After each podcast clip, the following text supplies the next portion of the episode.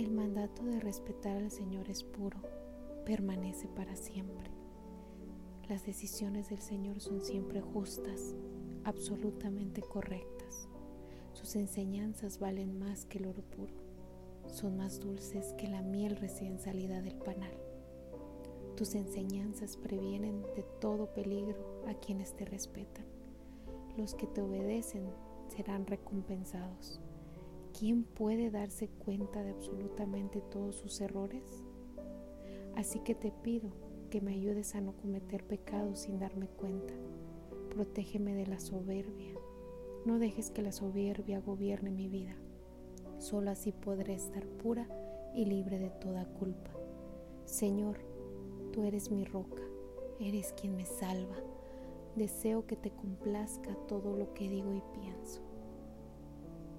Salmos 19, 9 al 14. Que tu mayor deseo sea agradar a Dios todos los días de tu vida. Con cariño, Sandy Ramos.